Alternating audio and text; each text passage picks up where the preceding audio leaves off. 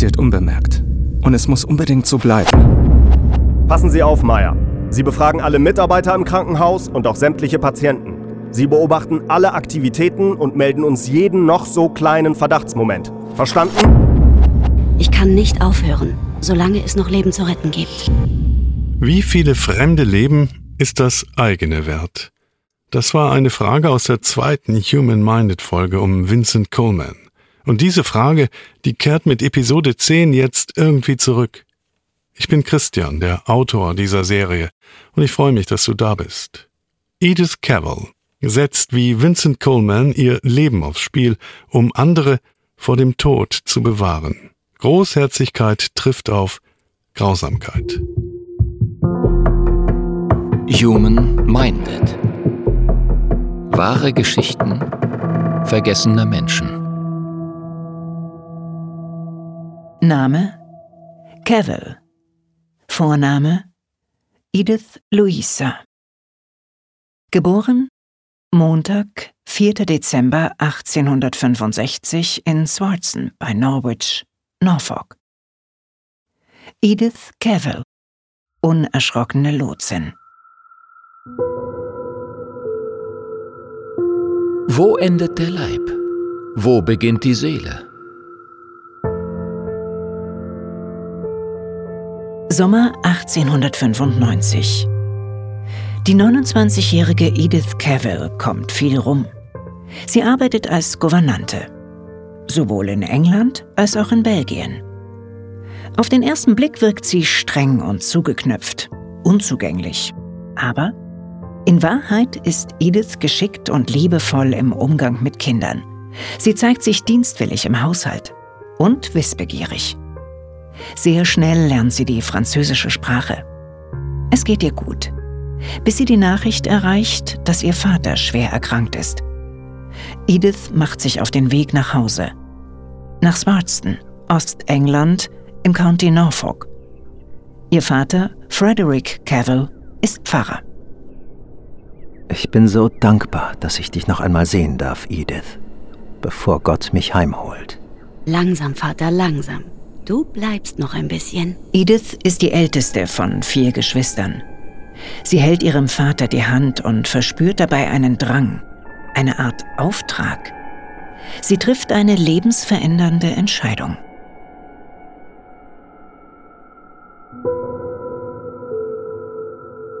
Wie genau wird ein Mensch sich seiner Berufung bewusst? Kurz nachdem sich ihr Vater erholt hat, bewirbt sich Edith für eine Ausbildung als Krankenschwester im Royal London Hospital. Sie lernt bei der angesehenen Oberin Eva Luckes. Eva Luckes hat die Berufslehre des Pflegepersonals in England von Grund auf erneuert und in der medizinischen Versorgung neue Maßstäbe gesetzt. September 1897. Edith Cavell wird nach Maidstone geschickt, im Südosten Englands. In Maidstone ist Typhus ausgebrochen. Beinahe 2000 Menschen haben sich infiziert. Schwester Edith! Ja, Schwester Oberin? Ich wollte Ihnen nur viel Glück in Maidstone wünschen. Bleiben Sie so, wie Sie sind, hören Sie? So beherzt und unnachgiebig. Das hat mir immer sehr an Ihnen gefallen. Lassen Sie sich nicht unterkriegen. Das werde ich nicht. Danke. Edith gehört zu den Menschen, die später für ihren unermüdlichen Einsatz die Maidstone-Medaille erhalten werden. In weniger als einem Jahr dämmen sie die Infektionskrankheit ein. Der Typhusausbruch endet mit 132 Todesfällen. Anschließend arbeitet Edith in zwei Londoner Krankenhäusern sowie in einer Klinik in Manchester. 1907 hat Dr. Antoine Depage eine Idee. Er ist der berühmteste Chirurg Belgiens. Liebe Schwester Edith, kommen Sie nach Brüssel und helfen Sie mir. Ich gründe eine neue Schwesternschule. Wir wollen ein modernes und hochqualifiziertes Krankenpflegesystem in Belgien einführen. Mit 41 Jahren übernimmt Edith das Management des Berkendal-Instituts in Brüssel, Belgiens erstem Ausbildungskrankenhaus. Über die Jahre lernt sie mehrere hundert Schülerinnen aus vielen Teilen Europas an Sie entwickelt sich zu einer Koryphäe der modernen Krankenpflege in Belgien. Ach, Mom, diese Seeluft. Wie gut die mir doch tut. Und wie habe ich sie vermisst? Samstag, 1. August 1914. Edith verbringt ihren Sommerurlaub daheim bei ihrer Mutter in Swardston. Miss Cavill? Miss Cavill? Ja. Ich habe ein Telegramm für Sie. Hier. Danke. Ich hoffe, ich muss nicht schon wieder meinen Koffer packen. Sie muss. Im Telegramm wird über eine bevorstehende Invasion der deutschen Armee in Brüssel gemutmaßt. Der Absender der Nachricht bleibt unklar. Immerhin hat Edith, wie sich erst ganze 100 Jahre später gesichert herausstellt, auch Verbindungen zum britischen Geheimdienst. Bereits am nächsten Tag bringt sie die Fähre zurück aufs europäische Festland.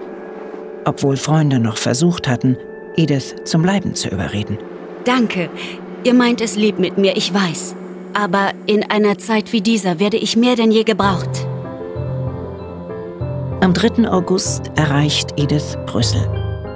Tags darauf beginnt der deutsche Einmarsch in das neutrale Belgien. Plan der Deutschen ist, einen schnellen Sieg über die Franzosen an der Westfront zu erringen, um dann mit der größtmöglichen Armeestärke an der Ostfront gegen die Russen zu kämpfen. Ediths Ausbildungszentrum wird zum Rotkreuz-Krankenhaus. Hört zu. Ich will, dass ihr jeden Verwundeten nach bestem Wissen und Gewissen behandelt. Jeden. Freund oder Feind, klar? Jeder von denen ist Vater, Ehemann oder Sohn. Obwohl Edith Britin ist, darf sie im Krankenhaus weiterarbeiten. Allerdings folgt Brüssel nun dem deutschen Militärgesetz. Edith hat sich an die neuen Regeln zu halten. Es kommt zu einer nachhaltigen Begegnung. Edith lernt Philippe Burg kennen. Er ist Architekt und Förderer des sozialen Wohnungsbaus in Belgien. Doch vor allem ist er Widerstandskämpfer. Philippe Burg engagiert sich insbesondere für schutzsuchende Soldaten der Alliierten und für Flüchtlinge. Für deren Sicherheit. Es passiert unbemerkt. Und es muss unbedingt so bleiben. Edith. Ja, ja, klar. Das habe ich schon verstanden. Also, wir schicken die Menschen zu mehreren Geheimhäusern. Sie nähern sich nach und nach der nördlichen Grenze, der Grenze zu den Niederlanden. Dort bekommen sie dann ihre neuen Papiere und gehen rüber, über die Grenze, in die Freiheit. Edith verbündet sich mit Bog. Von da an betreiben sie das Fluchthilfenetzwerk gemeinsam. Von den Niederlanden aus segeln viele der Geflohenen nach Großbritannien. Edith weiß, dass sie gegen deutsches Recht verstößt. Sie weiß, dass sie mit dem höchsten Strafmaß zu rechnen hat, sollte man sie erwischen. Und in der Tat werden die deutschen Behörden misstrauisch, denn immer mehr verwundete Soldaten gelten nach ihrer Behandlung im Bergendal-Institut als vermisst. Der deutsche Geheimpolizist Otto Meyer soll der Sache nachgehen und für Aufklärung sorgen. Passen Sie auf, Meyer. Sie befragen alle Mitarbeiter im Krankenhaus und auch sämtliche Patienten. Sie beobachten alle Aktivitäten und melden uns jeden noch so kleinen Verdachtsmoment. Verstanden? Schon bald lässt Otto Meyer mehrere Krankenschwestern verhaften. Auch Edith. In langen Verhören nimmt er sie in die Zange. Nichts. Otto Meyer findet nicht eine Spur. Die Schwestern kommen allesamt wieder frei. Und dennoch, Ediths Mitarbeiterin Marie macht sich Sorgen. Edith, wie lange soll das noch gut gehen? Du setzt dein Leben aufs Spiel. Weißt du, Marie, die Patienten zu behandeln, sie wieder auf die Beine zu bekommen, das ist das eine. Aber was bringt ihnen das, wenn sie gleichzeitig nicht in Sicherheit sind? Ich kann nicht aufhören, solange es noch Leben zu retten gibt.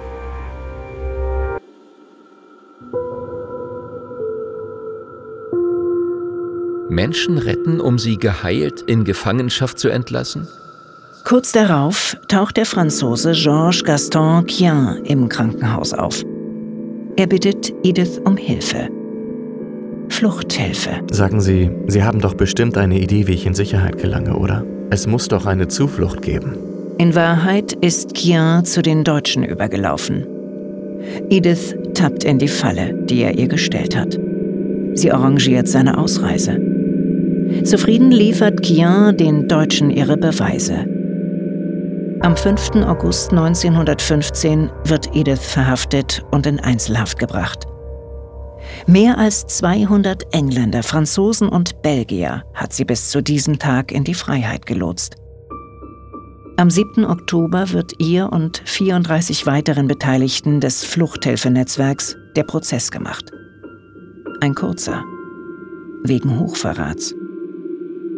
Die Anklage lautet auf Verbrechen zum Schaden der deutschen Streitkräfte.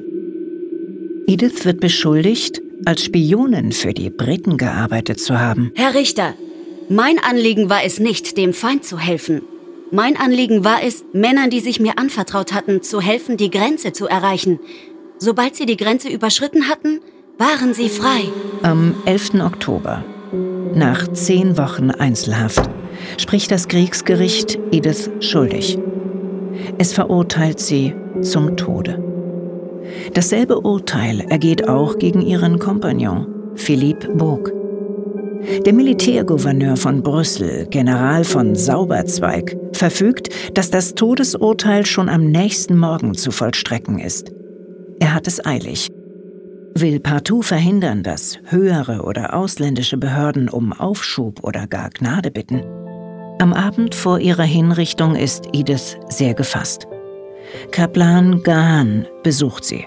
Wissen Sie, ich bin dankbar, dass ich diese zehn Wochen Ruhe hatte, um mich vorzubereiten. Man wird sie als Heldin in Erinnerung behalten, als Märtyrerin. Betrachten Sie mich als Krankenschwester, die versucht hat, ihre Pflicht zu erfüllen. Mir ist klar, dass Patriotismus nicht ausreicht. Ich darf niemanden hassen oder bitter sein.